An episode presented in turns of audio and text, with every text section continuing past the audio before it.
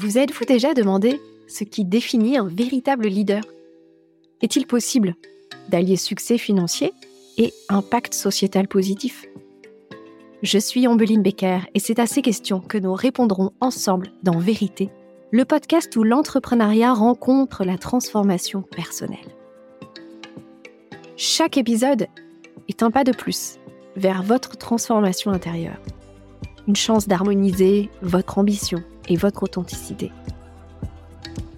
Si vous aussi, vous êtes leader, visionnaire, artisan du changement, si vous ne faites pas qu'entreprendre, vous avez conscience d'avoir emprunté un chemin où leadership rime avec conscience, transformation et intégrité.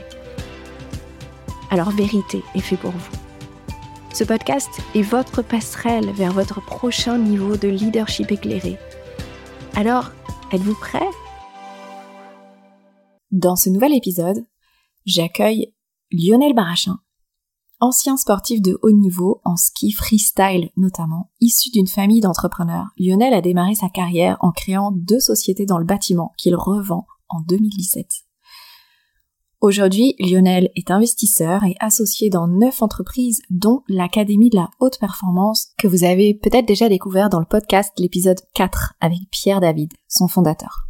Vous découvrirez dans cet épisode avec Lionel à quel point son chemin d'entrepreneur lui a permis d'accepter sa spiritualité, sa sensitivité, et comment cela facilite ses succès, ses investissements et son bien-être.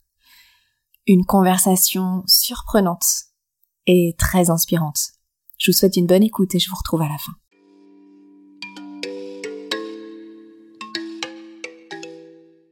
Bonjour Lionel et bienvenue dans le podcast Vérité. Bonjour Ambline. Merci d'avoir accepté mon invitation. Je suis, je suis très heureuse de créer cette conversation avec toi et ça va être euh, très riche, très inspirant. Euh, on va se laisser porter comme d'habitude. Eh bien, merci, merci à toi pour cette invitation et puis bah, allons-y. Alors, avant de commencer, est-ce que tu aimerais nous dire où tu te trouves pour qu'on puisse euh, t'imaginer dans ton environnement? Alors, euh, je vais faire euh, du plus petit au plus grand. Je me trouve donc dans une pièce de carré, une pièce qui doit faire 3 mètres par 3 mètres. c'est une pièce de réunion dans un coworking.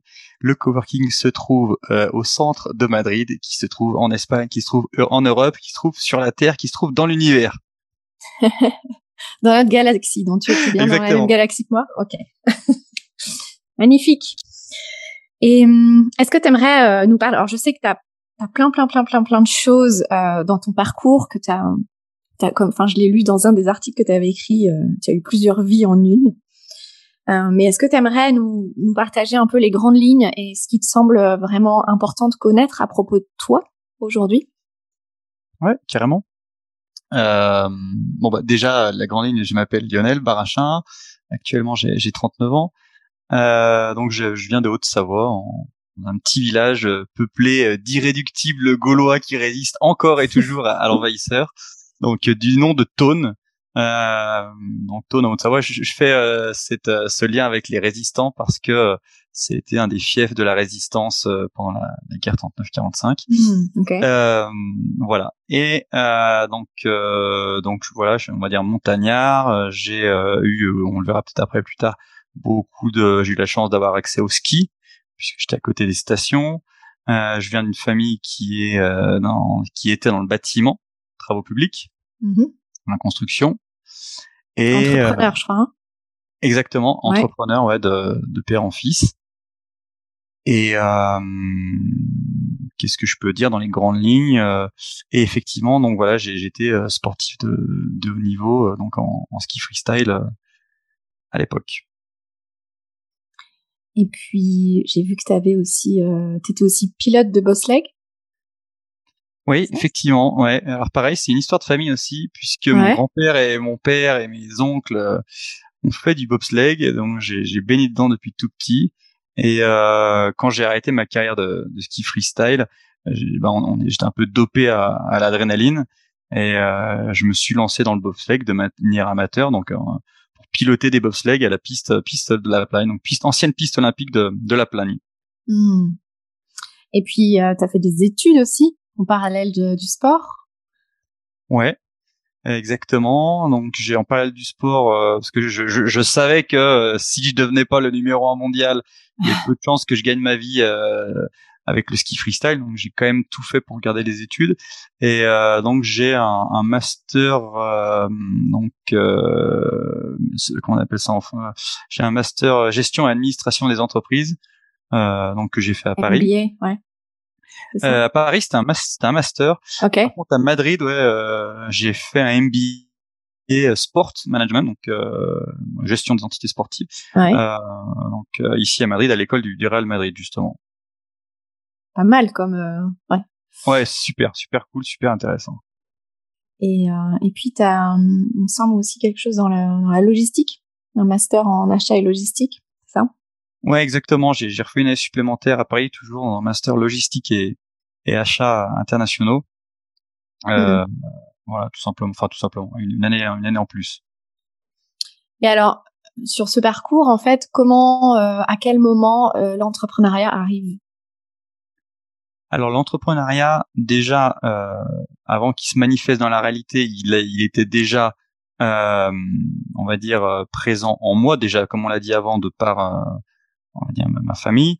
Mais mhm. je, je, savais, hein, je me rappelle très bien que quand j'avais écrit des, des lettres de motivation pour entrer dans des écoles, j'avais déjà mis à l'époque, oui, mon objectif, euh, c'est vraiment de, de créer ma propre entreprise. Je savais pas encore quoi. Euh, À chaque mhm. fois, je me posais la question, mais bon, l'idée venait pas, l'idée venait pas.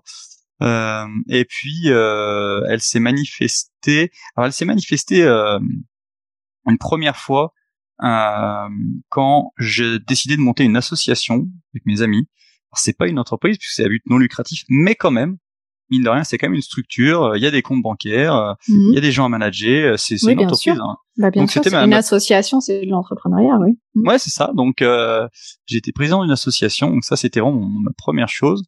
Et puis ensuite, euh, au niveau de l'entreprise, je suis, euh, je me suis lancé à la sortie de l'école. donc à la sortie de mon master en logistique, j'ai décidé d'intégrer une entreprise familiale qui, qui vendait du béton donc une centrale à béton.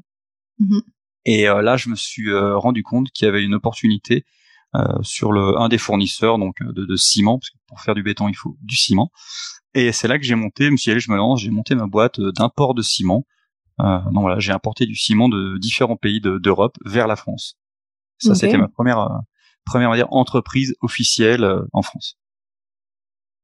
Ok. Mmh. Et ça, ça, tu, tu restes, enfin, tu te consacres à celle-là ou parce que, enfin, t'en, t'en, as, t'en as créé deux, il me semble, euh, dont tu es sorti après. Euh, est-ce que c'était en même temps? Est-ce que, est-ce que tu les as fait l'une après l'autre? Comment ça s'est passé? Alors déjà, j'ai, j'ai créé celle-ci et euh, elle a tout de suite bien marché.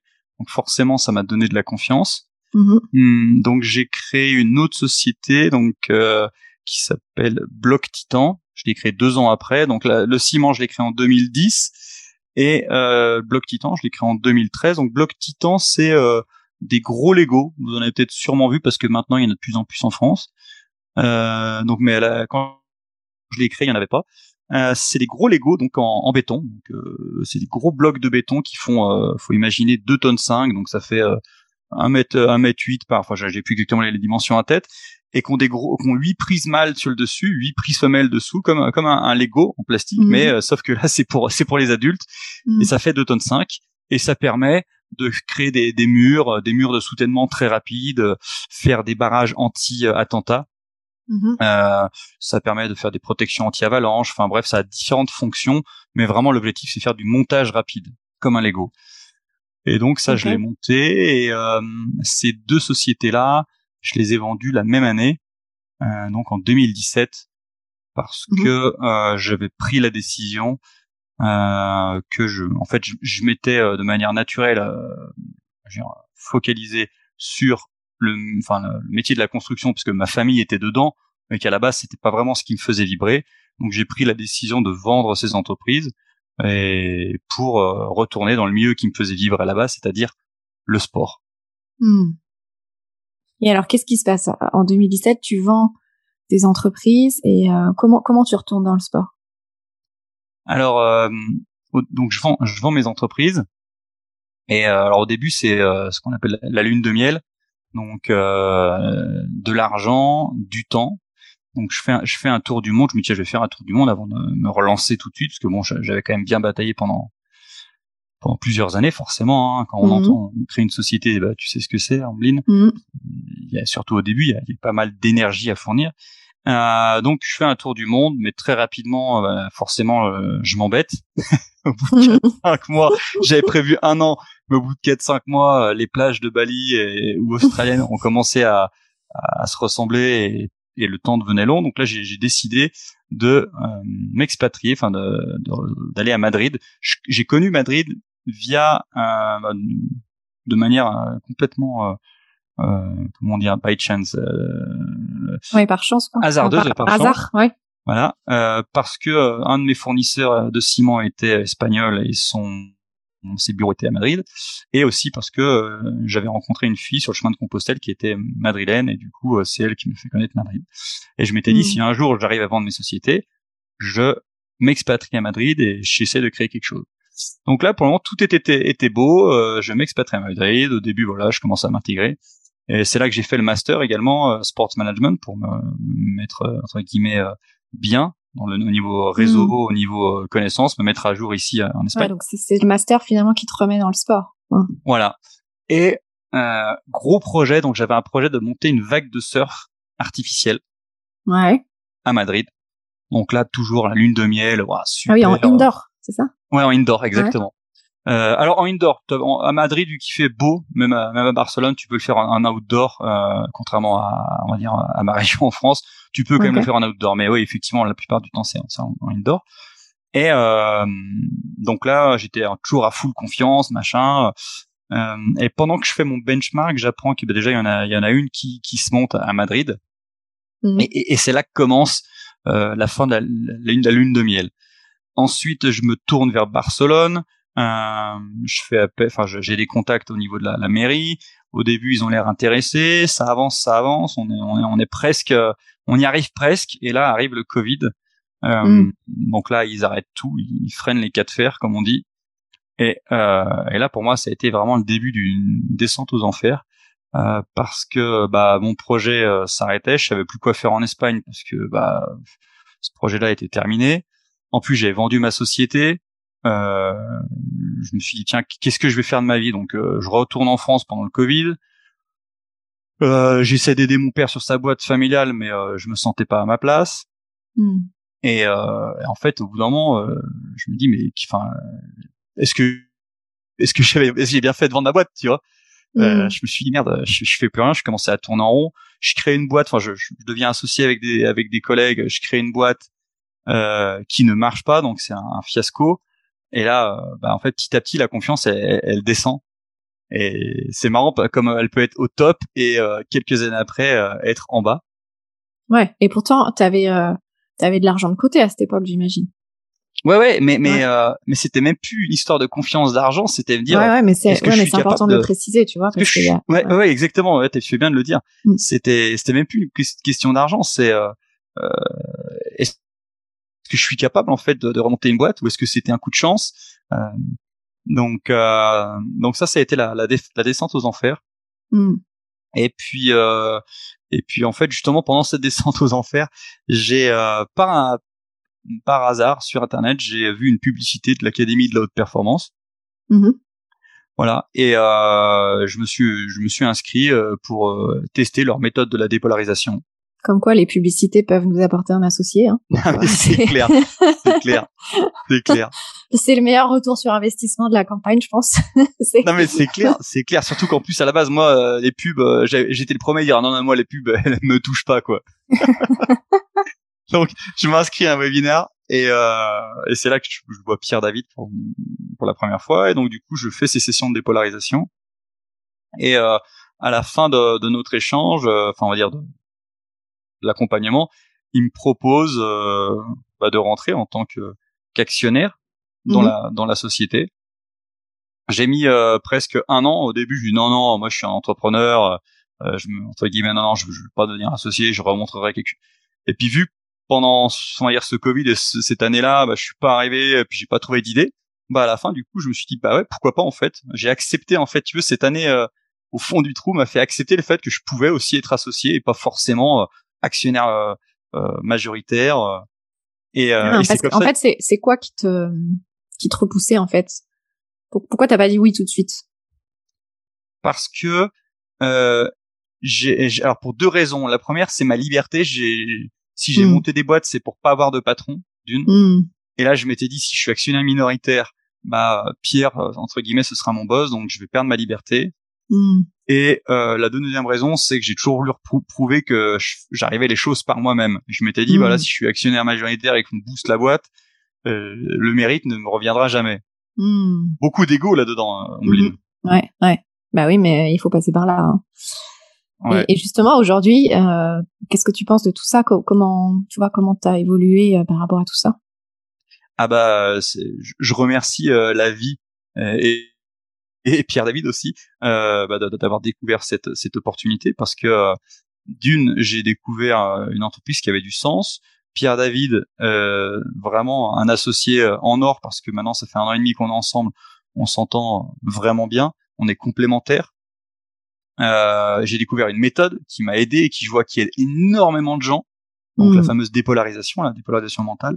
Mais on a on a euh, reçu euh, Pierre dans, dans le podcast, c'est notre quatrième interview. Hmm. Oui, tout à fait. Euh, bah, financièrement pour moi aussi, euh, faut pas, faut pas. On est, on est dans le blog vérité là, donc, enfin le podcast vérité, donc financièrement, faut pas se voiler. Effectivement, c'est un, c'est un bon, c'est un bon investissement. Ouais. Donc ça, c'est top. Et en plus de ça, puisque donc j'habite à Madrid maintenant depuis cinq ans, et eh bien en plus en plus de ça, euh, là on est en train de faire un essai euh, de développer une branche ici en Espagne. Donc du coup, le, les, les, les planètes s'alignent. Euh, euh, pour le moment, j'avais dire que ça veut dire que c'était le bon choix et la vie m'a la vie a fait le bon choix pour moi. Hmm. Toujours. la vie fait, fait toujours de meilleurs choix pour nous finalement. Ouais, effectivement. Alors tu, tu souffres hein, parce que tant que tu veux pas accepter son choix, euh, bah tu vas souffrir quoi. Moi, c'était comme je te le dis avant, c'était beaucoup d'ego qui voulait que je, je, devais pas aller, je voulais pas aller là, alors que alors que c'était bien mon chemin quoi. Mais justement, je voulais en parler de la souffrance parce que euh, dans, dans un des articles que j'ai lu à propos de toi, euh, enfin que toi tu, tu écris toi d'ailleurs cet article sur Objectif Éco, je crois. tu parles de cette souffrance et et, et, je voulais, je voulais que tu m'en dises plus, en fait, que tu nous en dises plus. Euh, c'était quoi cette souffrance C'était quoi euh, Qu'est-ce qui crée ça, en fait? Alors, euh, donc sans filtre, hein, ouais. la, la, vérité. moi, depuis tout tout jeune, j'ai des, des crises d'angoisse. Depuis, mmh. je crois que je, je, sais même pas, je me rappelle pas ne pas en avoir eu. Donc déjà, à l'âge de 6-8 ans, je me rappelle déjà. Je disais à ma mère, ouais, je, je, je panique, je sais même pas pourquoi en fait. Je pouvais même pas dire bah tiens j'ai peur des serpents ou j'ai peur du noir ça venait comme ça, c'était inexplicable, inexpliqué, et donc euh, elles se sont intensifiées euh, euh, avec le temps. Et du coup, j'ai, bah, quand je suis arrivé à la maturité, je me suis dit bon là, je vais prendre le taureau par les cornes et je vais essayer de la trouver par moi-même déjà d'où viennent ces angoisses, pourquoi elles sont là, comment est-ce que je peux faire déjà pour les accepter, pour les, les améliorer. Et donc cette souffrance, elle, elle, elle, est là en fait. C'est des, des choses que mmh. je trouvais pas, je trouvais pas de solution et qui m'a venait grignoter mon, mon, bien-être. Alors au début, c'était ça grignotait un peu, puis après ça grignotait beaucoup.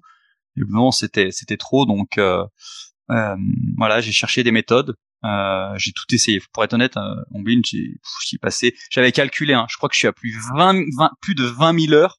Parce qu'on dit qu'on devient expert dans un domaine quand on a dépassé 20 000 heures. Mais 20 000 heures, mine de rien, bah faut y aller pour les faire. Hein. C'est énorme. Eh ben, j'ai calculé, j'ai dépassé les 20 000 heures, donc euh, on va dire en dev perso, introspection personnelle, tout dit quanti. Ouais. J'ai fait, euh, euh, bon bah forcément, j'ai fait des programmes sur internet, j'ai vu des psys, j'ai vu des coachs, j'ai vu, j'ai fait de la PNL, j'ai fait de la sophrologie, j'ai fait de la respiration, j'ai fait de l'EMDR, j'ai fait de l'EMT, le, l'EFT, j'ai fait de la chiropractie, j'ai fait des constellations familiales, j'ai vu des médiums, honnêtement, je, enfin, je peux dire etc. etc. J'ai l'impression que j'ai testé plein de trucs, sauf il y a des trucs que j'ai pas pas trop touché, du type euh, l'ayahuasca, tous les trucs comme ça mmh. me, me faisaient un peu flipper. Ouais. Euh, et euh, et donc et forcément j'ai essayé la, la dépolarisation. Mhm. Et euh, du coup, j'ai perdu le fil par rapport au mal-être. Est-ce que tu peux me reguider, s'il te plaît euh, Ouais, non, c'était euh, c'était par rapport à, à cette souffrance, savoir d'où. Donc, c'était des, des crises d'angoisse, et euh, j'imagine que ça générait pas mal de chamboulements au niveau émotionnel et puis après ça a dû ça a dû effectivement aller au niveau mental etc et physique ouais exactement en fait pour expliquer concrètement c'est au niveau du, du, du, chakra 3 au niveau du plexus solaire ouais près du diaphragme que vraiment je ressentais une espèce de je sais pas je peux expliquer ça une, un gouffre, une espèce de panique inexpliquée, et que euh, il fallait que je, je, peux pas me permettre de vivre comme ça. Enfin, ça n'avait pas pas de sens de vivre dans, dans cette peur. Alors le gros avantage, c'est que j'avais ce truc-là. Par contre, je, je n'ai jamais eu peur, que ce soit ou très peu en ski freestyle, en bobsleigh, euh, pour monter des entreprises, pour investir dans l'immobilier, pour investir dans d'autres entreprises.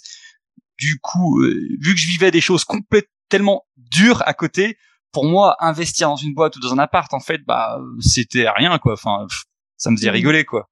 Mmh. Il y a eu des avantages aussi à tout ça. Tu vois, c'est pour faire le lien entre mes investissements et tout ce que j'ai fait, c'est parce que les angoisses ont mis la barre tellement haut en termes de peur que tous les trucs de la vie courante, pour moi, euh, bah, ouais, vas-y, quoi, facile. Mmh. Ouais, carrément. Et puis en même temps, ça, ça te mettait aussi dans la matière? Oui, Exactement. Ça mettait dans la matière, dans le réel, euh, plutôt que d'être dans. Surtout le bâtiment, le ciment et tout ça. Hein. Mmh. T'avais besoin d'ancrage peut-être. ouais. Hein? Ouais, ouais, exactement. Tu reviens dans la dans la 3D quoi. Mmh. Et euh... alors, t'as pas testé, t'as pas testé la méthode vraie encore. J'ai pas encore testé la méthode vraie. Effectivement, c'est vrai, c'est vrai, Ambline. Euh... Oui, tu nous as glissé comme ça, l'air de rien, euh, Compostelle. Mais euh, c'était qu'est-ce qui qu'est-ce qui t'a donné envie de de faire Compostelle? Est-ce que est-ce que tu l'as fait en plusieurs fois? Euh, ah, Raconte-nous un peu ça. Qu'est-ce que c'était quoi ce chemin pour toi?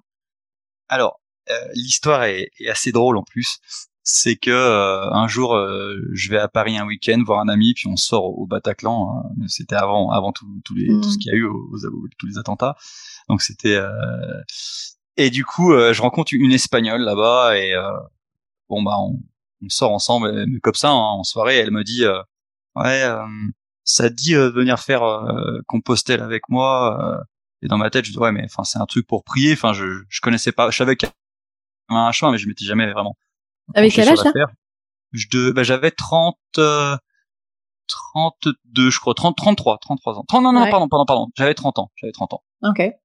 30 ans. Euh, c'était en 2014 et euh, du coup euh, dit non mais t'inquiète viens tu verras c'est sympa on rencontre plein de gens euh, c'est a du sport il y a aussi des apéros et tout je dis bon allez ok c'est quoi euh, feu elle a, elle a, trouvé les bons arguments ouais elle a trouvé la... exactement sport apéro et des gens je fais pas les go on va se marrer et du coup, euh, deux semaines après, je me retrouve là-bas sur le chemin de Compostelle avec elle. Et euh, c'est comme ça que j'ai découvert ce, chemin de Compostelle. La première fois, j'ai fait six jours. Et mmh. puis après, l'année d'après, j'y suis retourné pour faire un autre, une autre partie du chemin. Puis l'année d'après, puis après, puis ensuite j'ai tellement adoré que je l'ai refait une fois, j'ai encore refait une fois. J'ai fait d'autres chemins de Compostelle. Mmh. Euh, je suis devenu entre guillemets un, un, pèlerin expert, si on peut appeler ça. Mmh. Euh, donc euh, vraiment, je, honnêtement, si je dois, si, si je dois te dire la, la meilleure expérience de ma vie, c'est le chemin de Compostelle. Hmm. Ouais. Meilleure expérience en termes de quoi? Oui, effectivement, c'est une bonne question. Euh, le meilleur voyage, si on me dit euh, où est-ce que je dois aller maintenant, j'ai du temps de libre et tout, va sur Compostelle. Je suis perdu en ce moment, je sais pas quoi faire, va sur Compostelle.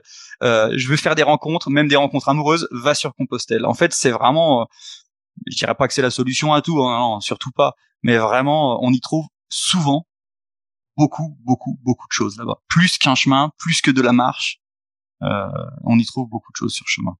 Qu'est-ce qu'on y trouve alors? Qu'est-ce que toi t'as trouvé? Alors, on y trouve des réponses. Hmm.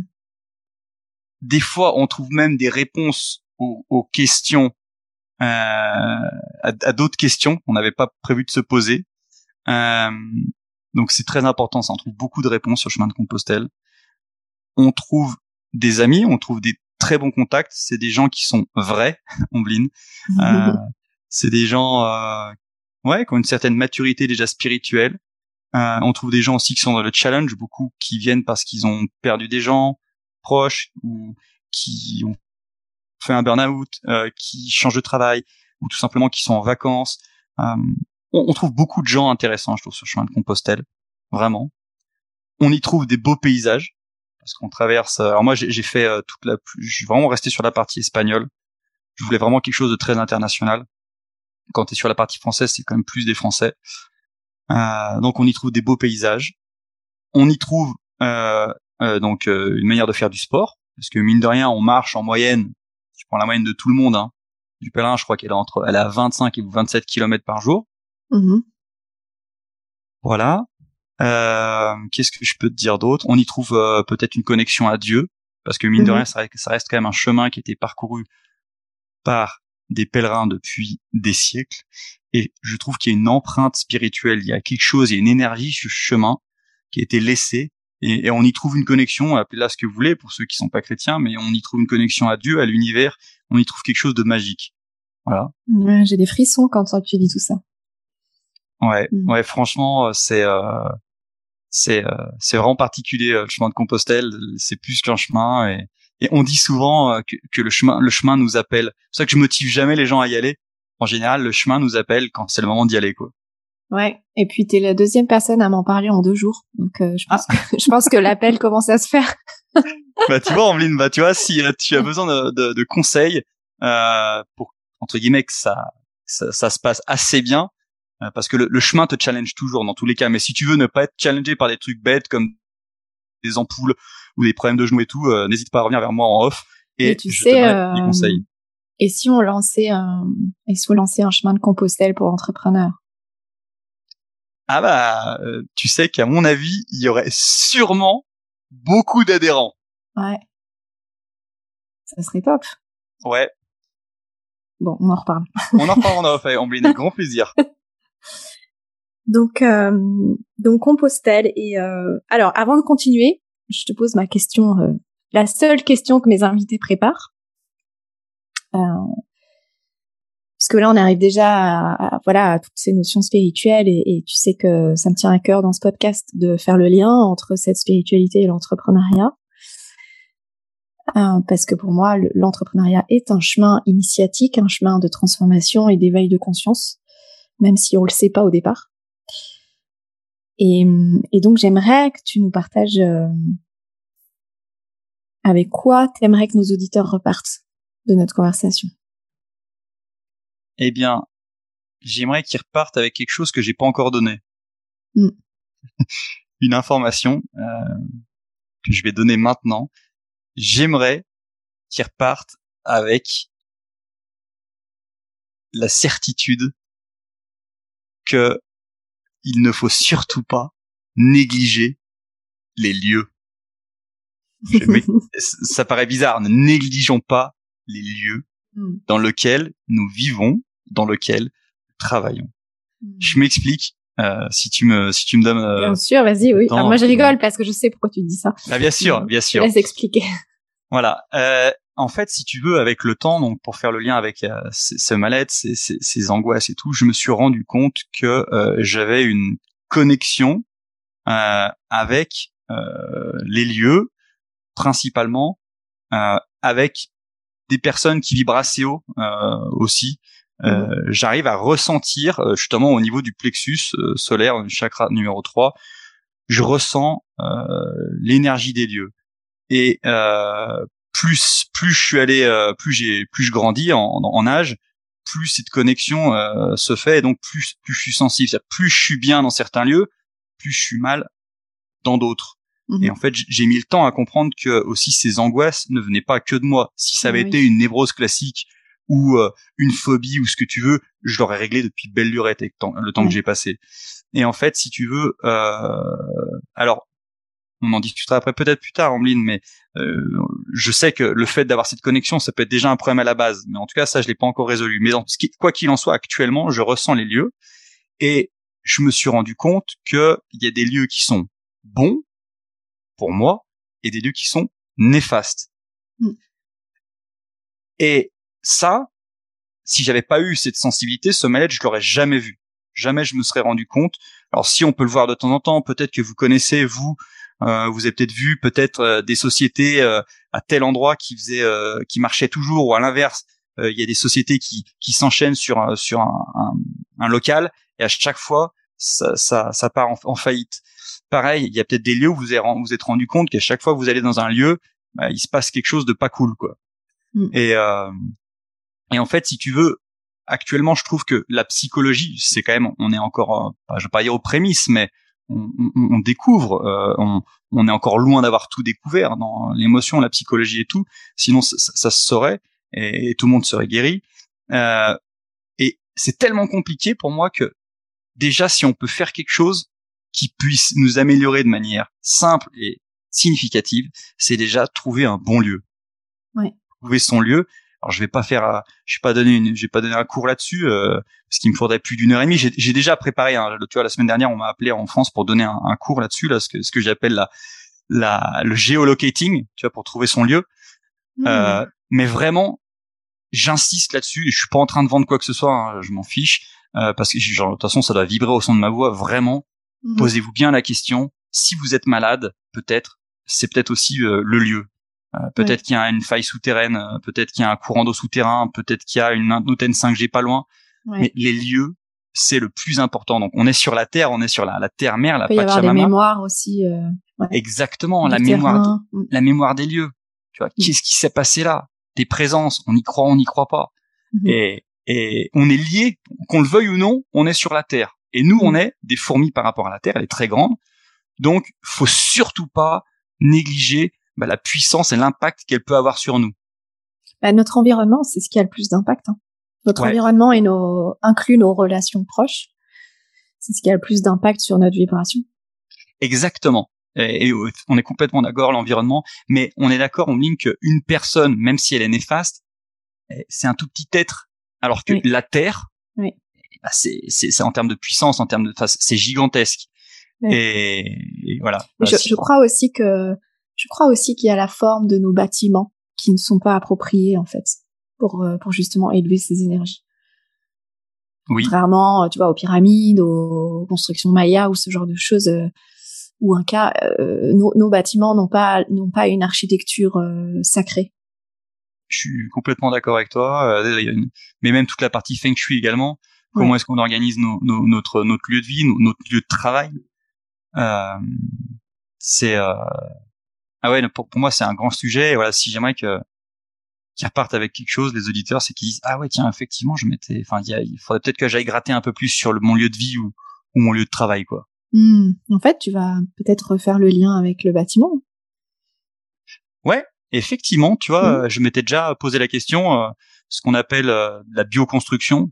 Hmm. Tu vas faire le lien entre la la, la, géologie, enfin la pardon, les géobiologues et, et la construction où justement tu pourrais ouais, construire des bâtiments qui soient pas que bien, tu vois, comme on parle actuellement euh, énergétiquement parlant, où c'est euh, il n'y a pas d'émissions de, CO2 et tout quanti, mais en plus de ça, c'est un bâtiment qui vibre à haute fréquence et qui sera bon pour toi. Oui. Moi, j'y crois beaucoup à ça.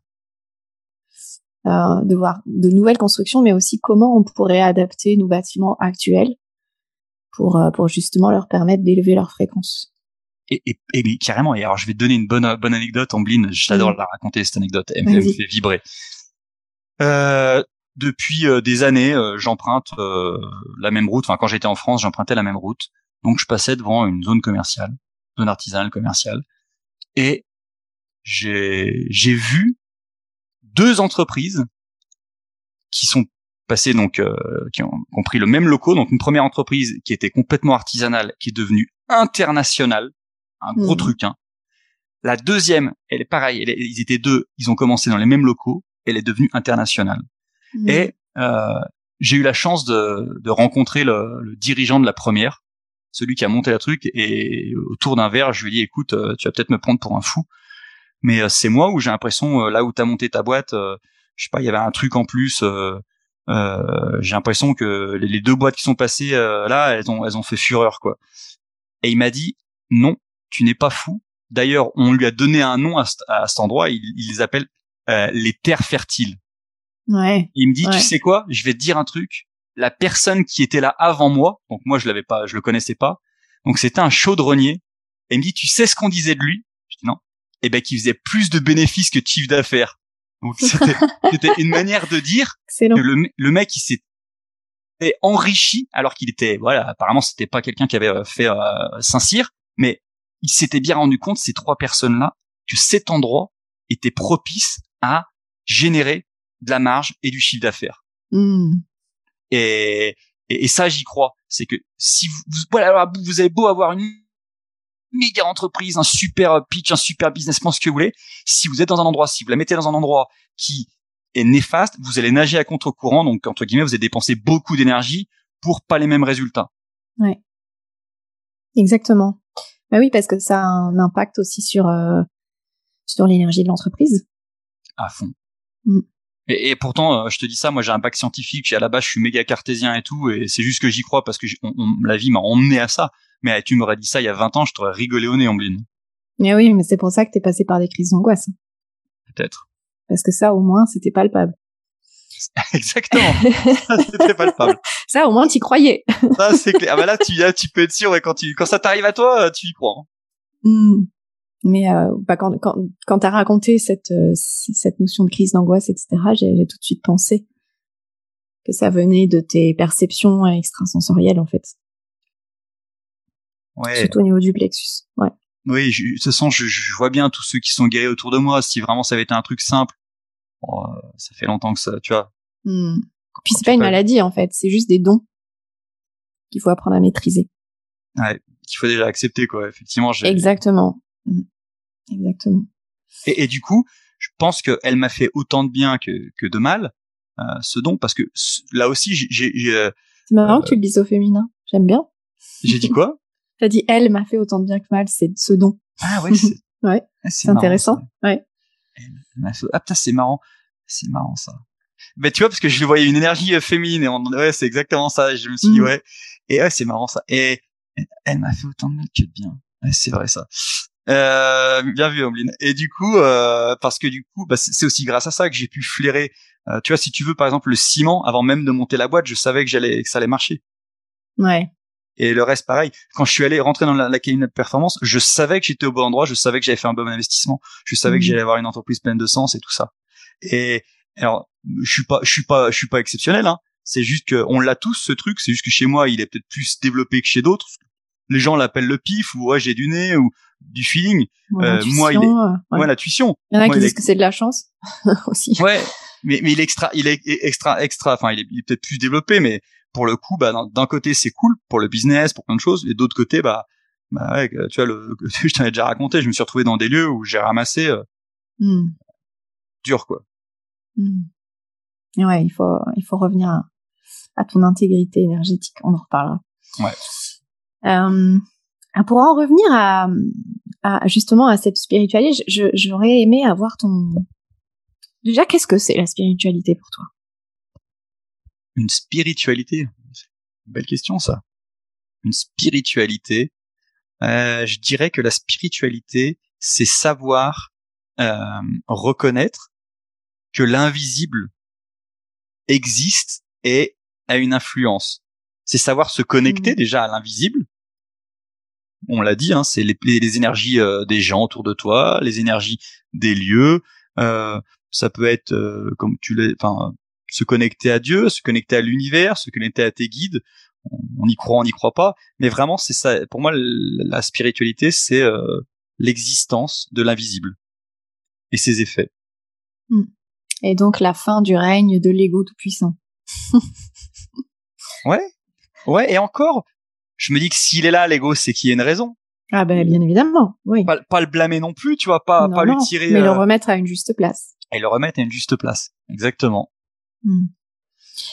Et, et d'après toi, quel est le lien? Ou, ou comment toi, tu as expérimenté ce lien entre euh, ton chemin d'entrepreneur et ton chemin spirituel? Eh bien, déjà, comme je l'ai dit juste avant, hein, de par ce ressenti, de dire ah tiens, je sais que là, je Mhm. prends la bonne décision pour ma boîte. Euh, je, je, je- je le ressens dans mon plexus, et je, je le sais quoi. Je Mhm. sais que là, je vais au bon endroit. Donc déjà, euh, tu peux me dire, tu peux me donner les chiffres que tu veux sur un tableau.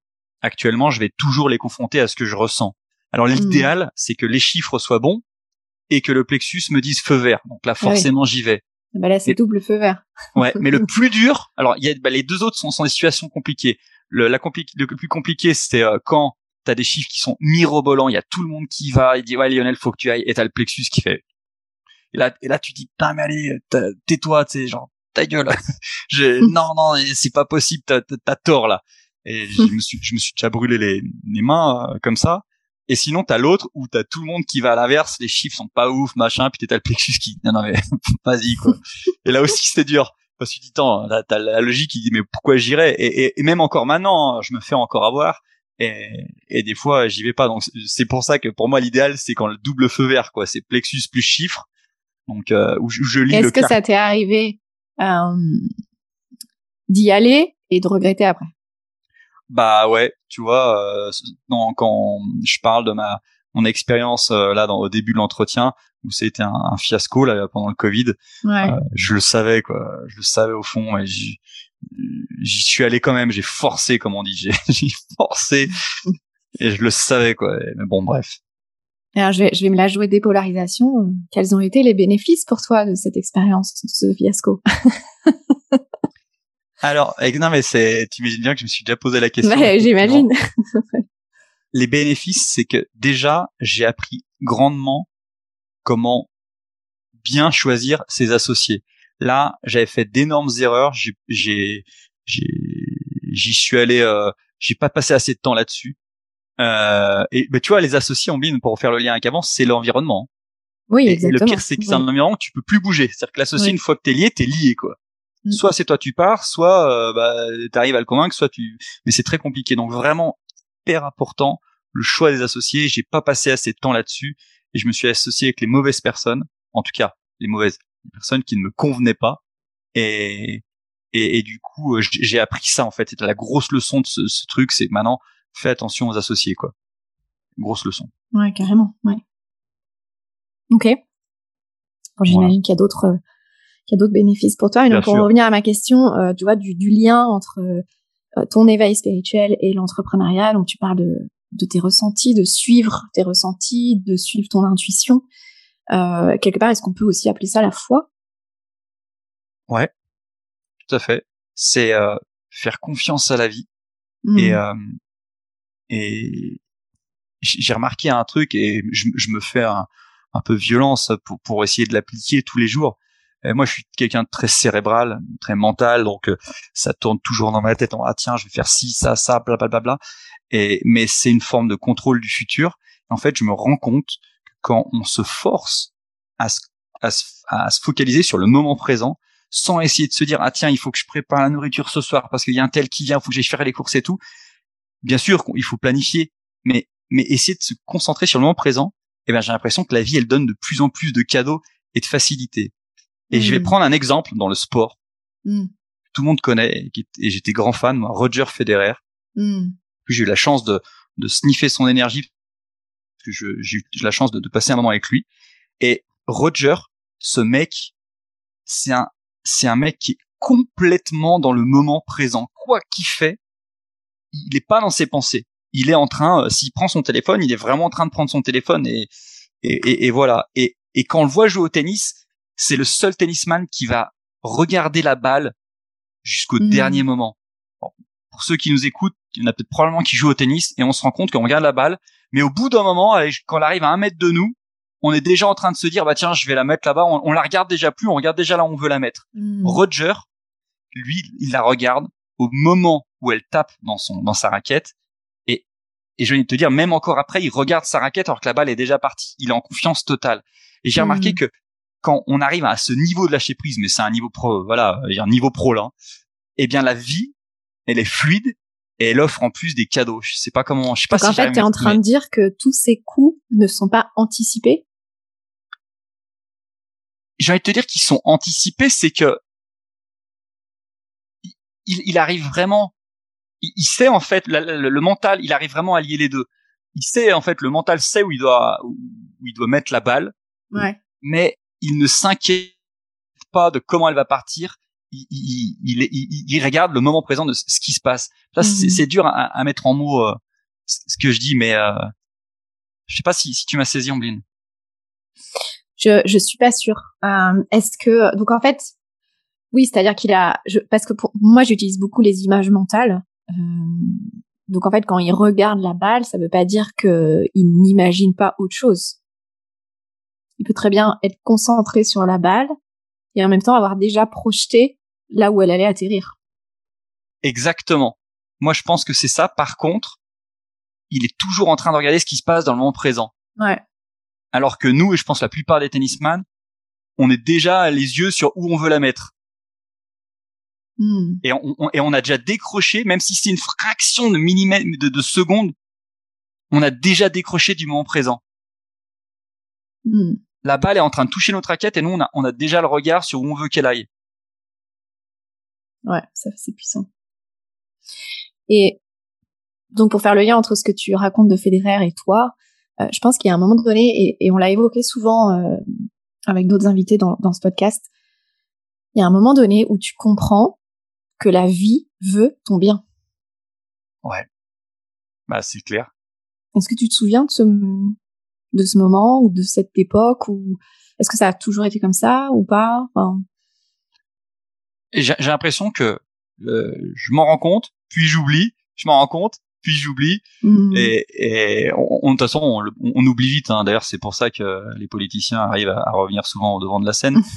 non, mais c'est, l'être humain a, a tendance à, à, à, oublier assez vite. Mmh. Mais, mais on oublie aussi les mauvais moments. Hein. C'est ça qui est bien. Euh, j'oublie à chaque fois. J'ai l'impression que, que si je souffre actuellement, c'est pas que la vie m'en veut c'est que je suis en train de lutter, je suis en train de lutter, à je suis en train de nager à contre-courant, ouais. et elle est en train de me montrer un truc, et moi, je force comme un, comme un, comme un, comme un fou pour lui dire non. Ouais. Parfois, c'est ça hein, qui crée, qui prend le plus de temps, c'est juste de reconnaître et d'accepter euh, ce qu'il y a de bien pour nous. Bah ouais. Enfin bien, euh, je, je suis pas dans la polarité du bien et du mal, tu vois. Je dis euh, ce qui est plutôt ce qui est juste, en fait. Ce qui est juste, ce qui est juste, ce qui est juste pour nous. Mm. Et, et, effectivement, elle est, elle est bienveillante, quoi. Et, Mm. et, et pourtant, mais quand t'es au fond fond du gouffre et que tu dis putain, mais qu'est-ce que j'ai fait pour en chier comme ça dans la vie? Mais j'ai fait quoi, tu vois?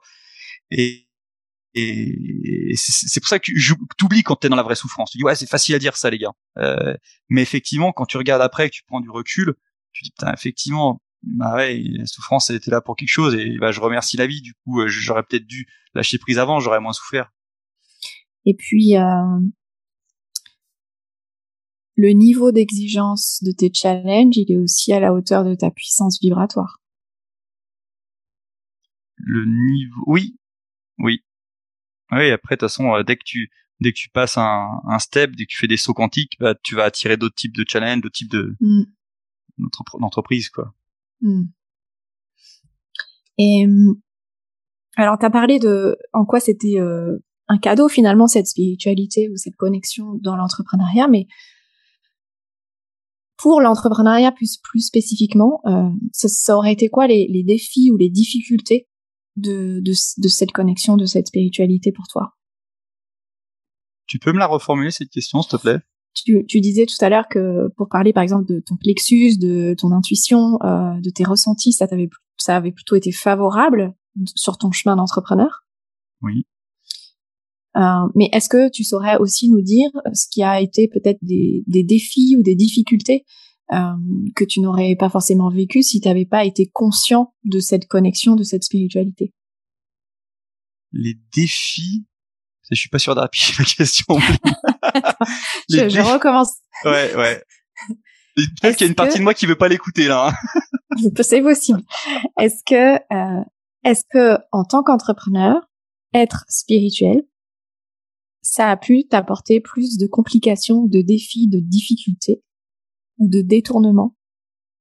Ah bah c'est, euh, je pense, je pense que ça a été, euh, enfin c'était, c'était, euh, je vais pas dire c'était horrible, mais euh, je, par exemple quand j'étais dans le ciment, euh, donc c'était vraiment très lucratif, mais tous les jours j'étais mal, c'est que tous les jours je me levais euh, justement avec ce, ce, cette sensation dans le plexus. Et, et, et j'ai fait ça pendant sept ans. Et mais, mais l'argent l'argent m'a j'ai forcé en fait pour continuer. Sauf que évidemment j'en pouvais plus quoi. Donc j'ai Mm. ça ouais le, le plexus disait disait qu'il fallait que je change mais du coup j'ai souffert quoi pendant pendant sept ans donc euh, j'ai envie de te dire, ah ouais, il y, a eu. Parce qu'en fait, t'allais contre ta spiritualité. Ah ouais, complètement. J'allais là, là, pour le coup, j'allais contre ma spiritualité. Hmm. Et t'allais contre pour. Enfin, c'était quoi la, Tu vois, si la spiritualité était opposée à autre chose, c'était quoi? C'était la matière? C'était le financier? C'était quoi? En fait, c'était euh, de l'ego pour euh, faire mieux que mon père, pour montrer que j'avais ah. fait mieux que mon père. Ouais. Je pense que si on est dans le complexe de Deep, c'est pour montrer à maman. J'ai fait mieux de mon père, mais aussi montrer à, tous les gens de, de mon entourage, de mon village, que j'avais fait mieux que mon père et euh, c'était une manière de bah, de dire voilà j'ai monté ma boîte tu vois euh, regarde euh, je, je m'enrichis autant que toi voire même plus mmh. donc c'était vraiment ouais la partie lucrative ouais, c'était de l'ego à fond quoi mmh. Ouais en même temps en, en, psychologie il y a, y a, aussi ce besoin de tuer de tuer le père quoi oui pour exister bah on était complètement là dedans quoi c'était le c'était vraiment essayer de tuer papa quoi Mmh. Et quels ont... alors t'as dit que t'avais fait 20 euh, 000 heures, euh, plus de 20 000 heures de dev perso, etc. Mais euh, si si tu recommençais sur le même chemin, euh, ce serait quoi les ressources que tu choisirais tout de suite? Ah oula, très bonne, très puissante des questions là. Alors direct, bah, dépolarisation. Je m'embête plus avec euh, tout le reste où j'ai dépensé de l'argent, du temps, de l'énergie. Déjà, je fais dépolarisation. Je direct, je, je, bah, les lieux. J'investis. Je, comment dire en français Je. Investis. Tu as, tu. Non, en termes d'investissement. Je, je oui, fais tu, une... tu t'impliques. Tu t'impliques ou tu Ouais, non, je, je, cherche comment où sont où sont les, les bons lieux pour moi. Tout de suite, j'essaie de me mettre dedans euh, parce que du coup, entre guillemets, ça, ça fait que deux ou trois ans que je me suis rendu compte de ça. Mais si j'avais commencé il y a 20 ans, bah, j'aurais plus d'expérience maintenant. Voilà. Et euh, et j'irais peut-être direct. Ouais, non, c'est ça. Je ferais directement dépolarisation et les lieux. Ce serait déjà pas mal. Mmh. Mmh. Magnifique. Ouais. Alors, alors attends, qu'est-ce que j'avais noté d'autre? Est-ce que toi, euh, est-ce que toi, t'aimerais apporter autre chose à cette conversation? Est-ce qu'il y a un, sujet que tu aimerais euh, pour, pour que ce soit complet pour les auditeurs ou par rapport à, à qui tu es devenu en tant qu'entrepreneur? Alors laisse-moi réfléchir. J'ai abordé pas mal de sujets euh, stratégiques et importants. Hmm. Ouais, un, un, petit détail, mais euh, euh, tu sais là, quand on parlait de l'environnement, donc là, on va, je vais rentrer sur quelque chose d'un peu plus peut-être concret, un petit peu moins spirituel, mais encore, mais quoique. Euh, Napoléon Bonaparte, quand il choisissait donc ses sous-officiers, officiers, tutti quanti là pour le, recrutement, sa question principale c'était oui, mais a-t-il de la chance? Hmm. Et en fait, si tu veux, le CV avait son poids, hein, mais il voulait vraiment savoir sur les champs de bataille, sur le précédent, est-ce qu'il avait du bol, quoi. Et, mm. et je pense que c'est vraiment pas euh, un hasard. Et si vous devez vous entourer pour votre boîte, vos actionnaires, choisissez des gens qui ont de la chance, appelez-le comme vous voulez, comme vous voulez, de la réussite, qui ont déjà eu de la réussite. Euh, voilà, c'est des gens qui, qui attirent pas la poisse, et c'est hyper important ça. Mm. C'est hyper important. Et il avait, Napoléon euh, l'avait déjà découvert d'autres le savent également, mais ouais, je dirais là-dessus, euh, le CV ne fait pas tout. Quoi. Alors, tu sais que Napoléon, euh, il a, il est, il est allé droit dans, dans le mur quand il a quitté Joséphine. Ah bah, je ne savais pas. Donc en fait, ouais, c'était aussi cette relation-là qui, qui lui créait une terre fertile, pour reprendre ton terme de tout à l'heure. Ah mais carrément, mais carrément. Mais je suis persuadé que les bons partenaires, notamment si c'est vraiment bah, le, conjoint, mais le conjoint c'est hyper important. C'est la personne mm. qu'on côtoie le plus au, en termes de temps enfin de d'heures euh, par jour. C'est hyper important d'avoir une personne qui justement attire euh, les bonnes choses et qui où c'est fluide en fait. Les feux les feux sont verts. En tout cas beaucoup plus de feux verts que de feux rouges quoi carrément après euh, parfois ça met un peu de temps pour aussi se rendre compte ou accepter que c'est pas la bonne personne et que cette et, ou que cette relation est est toxique en fait Exactement. Et il y a aussi euh, le plus dur, parce que autant une compagne, on peut, euh, enfin c'est assez facile. Non, c'est dur quand même, mais on peut on peut s'en défaire. Mais le plus dur, c'est de se rendre compte aussi que quand t'as des parents ou des frères et sœurs qui sont qui sont néfastes, ouais. essayer bah de, de, de prendre une distance. Ouais. Je pense que ça, c'est une des clés euh, pour moi de, tu vois, de la réussite et, et, du bonheur entre guillemets, parce que de s'autoriser à prendre de la distance des personnes qui ne veulent pas du bien, en fait. Ah, mais ça. Même même si c'est pas forcément conscient chez l'autre. Hein. Ouais, et et tiens, alors justement, tiens, un, un petit tip en plus que j'aime bien. Euh, moi, je me je me je me mords les lèvres maintenant pour ne plus parler de mes projets qui n'ont pas été réalisés ça, euh, tout le monde le, on a, tout le monde le sait, tout le monde le dit, mais euh, je reparlais pas de vos projets, mais vraiment j'y crois dur comme fer, euh, parce que bah forcément quand on va en parler, il y a des gens bah, qui au fond d'eux va les renvoyer leur propre leur propre échec ou leur propre challenge et du coup ils sont pas envie de vous voir réussir. Alors c'est même plus pour une histoire par rapport à, à, enfin à vous c'est par rapport à eux quoi. Hmm. c'est que si vous réussissez eux ils vont se dire ah, bah tiens ils, moi j'ai pas réussi donc bref et au final ils vont envoyer dans l'univers une énergie qui est, qui est pas cool et qui va pas vous aider pour votre votre bise. Donc moi maintenant j'essaie de me faire violence. Pourtant il y a une partie de moi qui a envie de dire ouais regardez ce que j'ai fait. Et, du coup je me fais violence maintenant et, et vraiment ça je, je vais continuer et je, vous invite à, le faire également. C'est de plus parler de vos projets tant que bah, tant que ça n'a pas été réalisé quoi. Ouais c'est vrai que d'un autre côté il y a d'autres qui disent euh, que il faut faire un acte engageant pour recevoir aussi le soutien euh, autre le soutien de la vie, du divin, etc. Et, que la meilleure façon d'avoir cet acte engageant, c'est de dire publiquement. Oui, mais après tu peux aussi choisir les personnes avec qui tu vas dire. Par exemple, j'ai n'importe quoi. Je prends euh, un, un, un, un, cabinet juridique pour euh, créer mes statuts. Là, lui mettre, le mec, tu peux lui dire, là, je suis en train de mm. monter ma boîte, mon objectif ou à ton comptable, je vais faire ça, ça, ça et ça. Mm-hmm. Mais dire à tout vent, à tout va, à, tu vois, sans objectif réel, ce que tu veux faire, moi maintenant je, en tout cas mon, avis c'est que je, le fais plus. Moi je suis prêt d'ailleurs mm. à, m'engager sur, euh, sur auprès des personnes qui ont besoin de l'entendre mais pas à tout le monde quoi. Mm. carrément. Puis ça fait partie du leadership. Ouais exactement. Et bah justement à propos de leadership euh, j'aimerais bien aborder euh, cette notion avec toi. Comment comment tu quel leader tu es en fait? Alors euh, quel leader je suis? Alors moi, euh, ma manière de fédérer, sans faire le lien avec fédérer, ma manière de fédérer, c'est de faire vibrer l'autre. Hmm. C'est-à-dire, euh, c'est en mode, ah ouais, on, va vibrer, euh, bah viens vibrer avec moi quoi c'est euh, essayer de faire vibrer l'autre c'est ma manière de de, de l'idée. Euh, après j'ai aussi euh, une, une, partie euh, où euh, tu vois j'y vais pas par quatre chemins. C'est que je, comment je peux dire je suis un peu dans le contrôle quoi. J'ai du mal je suis pas le leader qui laisse 100% de d'indépendance d'ailleurs je vais devoir bosser là-dessus hein, je le sais que j'ai du boulot.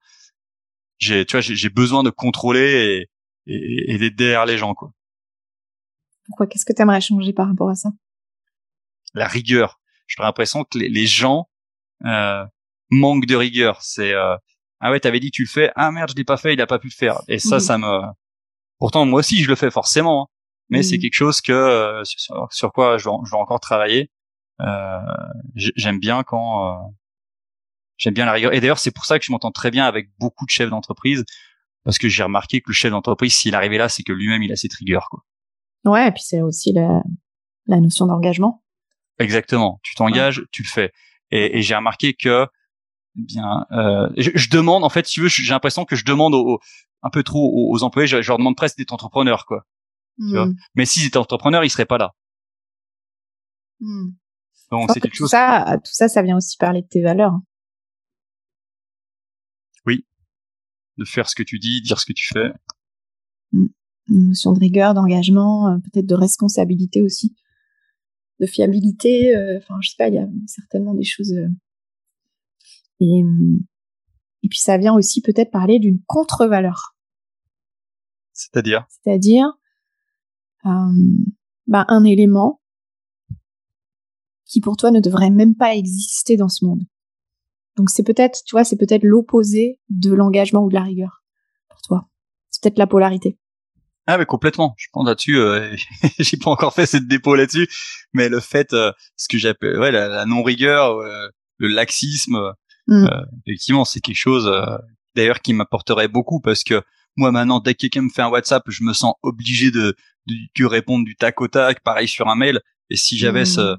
accepté cette autre polarité, bah, j'aurais beaucoup plus de liberté d'esprit, quoi. Dire, bah, tiens, il attendra celui-là. Ouais, carrément. Et puis, euh, ouais, bah, je t'invite à, faire cette dépôt parce que ça, ça va te permettre d'ajuster les excès et, de te sentir plus aligné dans ton leadership. Tu me vends la dépôt, c'est bien, Ambline. Ah. T'as bien briefé, euh, Pierre. non, mais tu sais, enfin, euh, voilà, mon, la, la, ma façon d'accompagner, elle est, elle est aussi très proche de, de la dépôt, donc, mm. donc voilà. Euh, est-ce que tu aimerais euh, partager autre chose à propos du leadership? Non, parce que je pense que j'ai encore pas mal de chemin à faire sur le leadership. Mhm. Euh, je pense qu'actuellement j'ai plus à apprendre qu'à donner, donc moi je vais, m'arrêter là. Ok. Si je te parle de leadership spirituel, ça t'évoque quoi? Bah là, j'allais te dire directement euh, ce qu'on appelle dans le langage des, des, des, communs, le langage commun, c'est l'aura. Il y a des gens, pourtant, bah tu vois, je prends l'exemple de Zidane. Mm-hmm. Un exemple que tout le monde connaît. Zidane, il a, enfin, quand tu vois le mec, euh, c'est pas celui qui s'exprime le mieux, c'est pas un entrepreneur non plus. Mais ce mec-là, il, arrive avec son aura, avec son énergie là, avec ses corps subtils autour de lui. Et les mecs, ils le regardent, ils l'écoutent quoi. Mm-hmm. D'ailleurs, euh, pour ceux qui connaissent un peu le football, Zlatan Ibrahimovic, qui a joué avec lui à la Juventus, si je dis pas de bêtises, il avait dit une fois, quand, quand Zidane en fait, il rentre sur le terrain, les dix autres joueurs en fait ils se mettent à bien jouer. Hmm. il, est, habité d'une présence. Euh, mais carrément, ce mec, euh, pareil lui aussi, j'ai eu la chance de. Alors j'ai pas pu discuter avec lui, par contre je me suis rapproché de lui.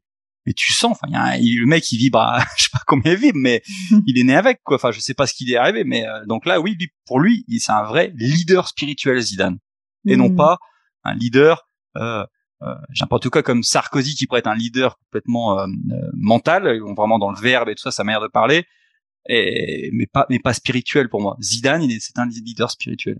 Hmm. Ah merci, tu vois, j'avais jamais effectivement, j'avais jamais pensé à Zidane comme leader spirituel, mais je suis tout à fait d'accord avec toi. Hmm. Et euh, et toi, en fait, si si t'étais à, à un leader spirituel? Alors, euh, plusieurs personnes m'ont dit que j'avais une certaine aura. Euh, alors je, je, me, me considère pas au niveau de Zidane, mais je sais que si je devais l'idée, euh, elle viendrait plus de la spiritualité que de mes mots. Tu vois, quand je vois, j'entends parler les, les politiques, euh, Macron et tutti quanti, je me dis mais waouh, ils ont une manière de s'exprimer et tout. Moi, je je pourrais jamais l'idée comme ça. Je le sais, je, c'est pas dans mes c'est pas dans mes cordes. J'ai pas je suis pas câblé pour ça. Euh, donc effectivement, si peut-être que il faudrait plus que, que, je pioche dans ma partie spirituelle pour euh, pour être un bon leader. Ouais, ouais et puis euh, et puis ça, ça ça vient probablement aussi toucher ton pourquoi. Est-ce que tu vois? Le why. Hmm. Euh, c'est ouf le why, c'est une puissance de dingue. Tu le connais ton why? Je dirais que je, je, je m'en approche. Euh, j'ai pas, euh, tu vois, par exemple, on s'est amusé avec des, des, avec des mecs à l'école de, de, découvrir le why du Real Madrid, du FC Barcelone.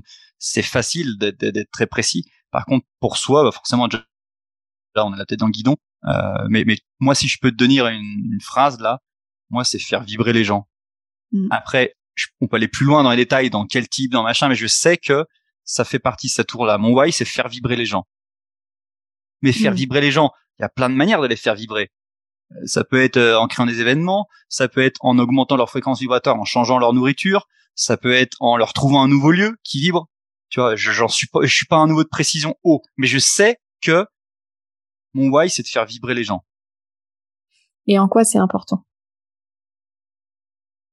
Eh ben moi, ce qui est important, c'est que comme si en fait, les remettre en marche euh, pour qu'ils vibrent, euh, qu'ils vivent leur, euh, non, c'est pas que les remettre en marche. Tu vois, c'est là où je, vois que je suis pas encore à fond. C'est les, les faire vibrer, mais moi vibrer avec eux.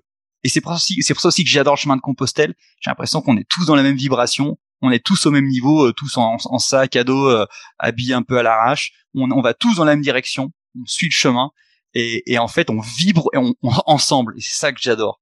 Hmm. Et qu'est-ce qui devient possible quand on vibre ensemble? Oh voilà, voilà, c'est bah déjà tu, tu, tu, tu touches du doigt de bonheur là. Euh, t'es euh, tu vibres ensemble, bah tu, mais tu t'approches, tu sais quoi, Mouline? Parce que tu sais, les, ce qu'on ce qu'on parle, on entend souvent, cette fameuse unité, faire le 1. Hmm. C'est euh, hmm. quand tu vibres ensemble, bah c'est plus un ego qui contre un un, c'est on est ensemble et on hmm. vibre ensemble et, et, on pense nous plutôt que je quoi. Tout en respectant chacun sa son individualité quand même. Hein. Ce qui me venait, c'était l'harmonie aussi. Harmonie.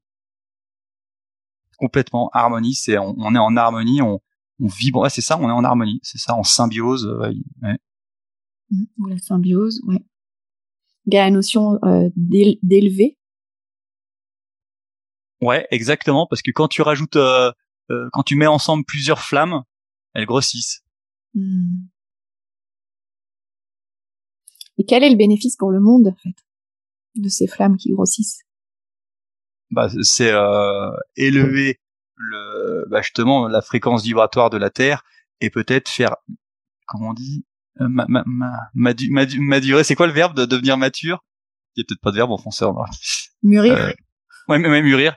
Peut-être faire mûrir l'humanité qui pour moi actuellement est, encore à la phase d'adolescence et, et, encore je pense que là on, il y a un accouchement là là on est en, crise mm. d'ado et il va se passer des choses euh, mais il y a encore du boulot quoi et je pense que mm. ces flammes si elles se rejoignent euh, vont faire mûrir euh, l'humanité de manière exponentielle. Ben voilà ton pourquoi. Could, be. Il y a quand même cette, beaucoup cette notion d'élever, d'élévation. Ouais, ouais, ouais. Et, et ça rejoint ce que tu disais aussi sur les lieux, parce qu'effectivement, ça, c'est l'impact, l'impact majeur sur notre vibration, c'est l'environnement, c'est le lieu. Donc, euh, ouais. Ouais. Tu vois, exactement. Je sais que mon why, alors j'espère que c'est pas de l'ego qui est derrière, mais je sais que c'est, c'est à grande, enfin pas à grande échelle. Comment je peux dire, c'est, c'est un why, euh, comment je peux dire, puissant, euh, vraiment mm. qui ait du sens. Moi, je veux pas, euh, j'ai n'importe quoi. J'ai pas le why d'aller, euh, je sais pas quoi, j'ai n'importe quoi. Moi, créer la dernière IA, euh, tu vois, c'est, mm. ouais, c'est plus dans dans dans dans ce champ-là. Ouais, tu as raison. Ouais, et puis euh, en fait pour moi, moi ma vision du why, euh, pour moi le why c'est un mot. C'est c'est plus une, c'est en fait c'est une valeur spirituelle. Pour moi, pour moi ton why c'est ta plus forte valeur spirituelle. Et et après il peut y avoir effectivement euh, une mission qui en découle ou un comment ou, ou différentes façons d'y arriver, etc. Mais quand tu identifies cette principale valeur spirituelle et que et que tu te rends compte en fait que toute ta vie, tout ton chemin a été au service de ça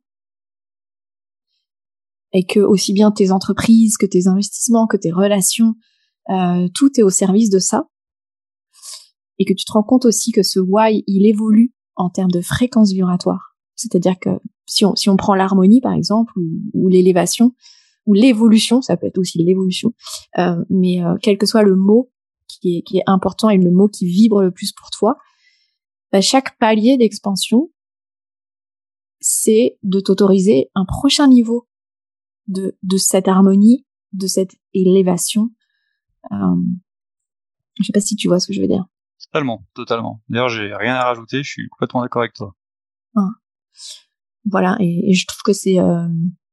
Alors là, on est, voilà, on est dans le subtil, on va dire, hein, mais euh, et quand on, quand on voit les choses, quand on perçoit les choses de cette façon, ça, ça remet tellement de sens, tellement de cohérence, et donc à ce moment-là, l'alignement redevient possible. Mm. Quand on a des blocages, tu vois, ou des résistances, c'est simplement qu'on s'autorise pas encore ce prochain niveau du why. Ouais, ouais, ça fait sens, carrément. Et magnifique tout ça. Euh, T'imagines si euh, tous les entrepreneurs, euh, enfin tous les entrepreneurs ne sont pas des leaders spirituels, hein, c'est c'est pas ce que je suis en train de dire, même, même si, quoique, ça serait discutable. j'ai cette vision peut-être un peu utopiste que de toute façon, on, y va tous euh, à cet éveil. Ouais. D'ailleurs, euh, je crois que c'est André Malraux qui avait dit lors d'un discours, euh, je crois aux années 70 ou 80, il le 21e, siècle, le 21e siècle sera spirituel ou ne sera pas. Oui. Et je pense qu'effectivement, le, le, c'est le but, on va y aller petit à petit, et même ceux qui sont pas encore très spirituels, mine de rien, peut-être bah, que sans le savoir, ils œuvrent, ils font peut-être des produits qui vont aider à. Oui. Oui, exactement. Puis je pense aussi surtout que c'est important de se rappeler qu'on n'a pas trop le choix. exactement. en plus, ça, ça, le libre arbitre, pour moi, il est vraiment limité, quoi. Mm, mm. Merci beaucoup, Lionel, pour euh, cette conversation profonde. Eh bien, écoute, euh, merci à toi, Oline, c'était très intéressant. Merci de m'avoir invité. Euh, pour terminer, il me reste trois petites questions. Est-ce que ça te, ça te, ça te convient? En avant, il n'y a aucun problème. On, on, aimerait savoir quelles sont euh, tes actualités ou tes priorités pour ces prochains mois et peut-être de voir comment, bah, comment on pourrait t'aider euh, à soutenir ces intentions. Eh bien, actuellement, euh, alors tu parles en termes de business ou? Moi, tout. D'accord. Eh bien, écoute, euh, j'ai différents projets. Euh, enfin, c'est même plus des projets. D'ailleurs, c'est pour ça que j'en parle. Euh, donc, euh, avec l'académie de haute performance, donc là, on a les Jeux JO 2024. Ouais. En ligne de mire. Donc, c'est vraiment d'accompagner un maximum de sportifs au JO. Voilà. On est à combien là de l'objectif de 100 athlètes? Là, il nous reste encore du boulot. Ouais. ouais, je pense qu'il reste au moins encore 60% à, à gravir. Ouais. Mais bon, il reste encore un an et demi, on est large. Bien sûr, ouais. Non, ça, ça c'est, je pense qu'on est encore sur le, on est sur la bonne pente. J'imagine, j'imagine déjà la photo avec les 100 personnes euh, et leurs médailles. Donc ça c'est, euh, ça c'est le first, euh, first objectif. Et deuxième, donc c'est développer donc la, la partie espagnole de l'académie, mm-hmm. la faire vivre ici, puisque maintenant vu que j'habite ici, bah entre guillemets ça plus de c'est plus simple parce que du coup je suis euh, physiquement sur le lieu. Ouais. Voilà. Et puis avec euh, avec ton, ton parcours même en, en Espagne ça ça fait sens aussi. Voilà enfin t'as le réseau pour aussi j'imagine. Exactement. Hmm. ok. Donc, voilà euh, voilà en tout cas sur la partie professionnelle. Puis sur la partie privée je le garde pour moi. Oui bien sûr. Et hum, qui aimerais-tu entendre dans ce podcast? Ah, c'est une bonne question ça. Bah Pierre avait donné ton nom, tu vois. Oui, j'aurais donné le sien, il a choisi la facilité, je le remercie. qui est-ce que j'aimerais entendre euh, dans ce podcast J'aimerais entendre Zinedine Zidane. Tu peux, Ah oui, bah j'aimerais bien. ah, ce serait un plaisir de, de l'entendre dans, dans, ce podcast. Ça le challengerait beaucoup, lui, je pense. Ouais, et moi aussi. Je pense qu'en termes de leadership, il va falloir que j'augmente un peu la fréquence pour faire ouais. le Ouais. Je pense surtout une heure et demie euh, avec lui. Ouais. Euh, qui est-ce que j'aimerais venir? Non, bah, écoute, je dirais Zidane, mais tu m'as, je dirais Zidane. Après, j'ai répondu, non? Mine de rien. Oui, t'as répondu. Voilà. Et puis, si t'as d'autres, euh, si t'as d'autres idées qui te viennent, tu pourras me les, les transmettre. Ouais, je te donnerai en, en off avec grand plaisir. Et puis, pour terminer, euh, avec quoi toi tu repars de, de cette euh, conversation? Mais écoute, euh, je repars déjà. c'est toujours bien déjà de, de refaire le point. Ça, le fait de de, de, de, de reparler de tout ce qu'on a, bah, ce que ce qu'on a ce qu'on a dit là, ça permet de sortir la, la tête du guidon. Mmh. Tu vois, ça permet de refaire le point et, et je te remercie pour ça.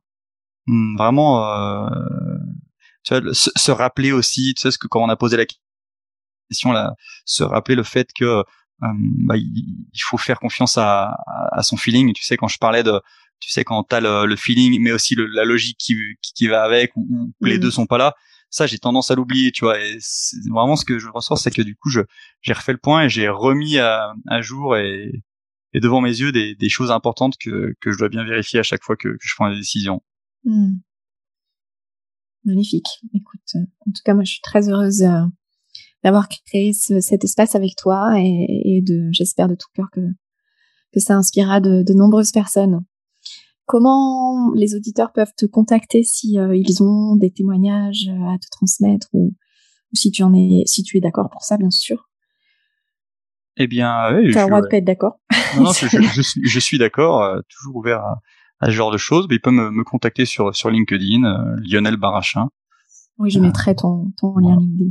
Voilà, super. Magnifique. Un grand, grand merci Lionel. Merci à toi Ambline. À très bientôt. À bientôt. Au revoir. Merci d'avoir écouté cet épisode.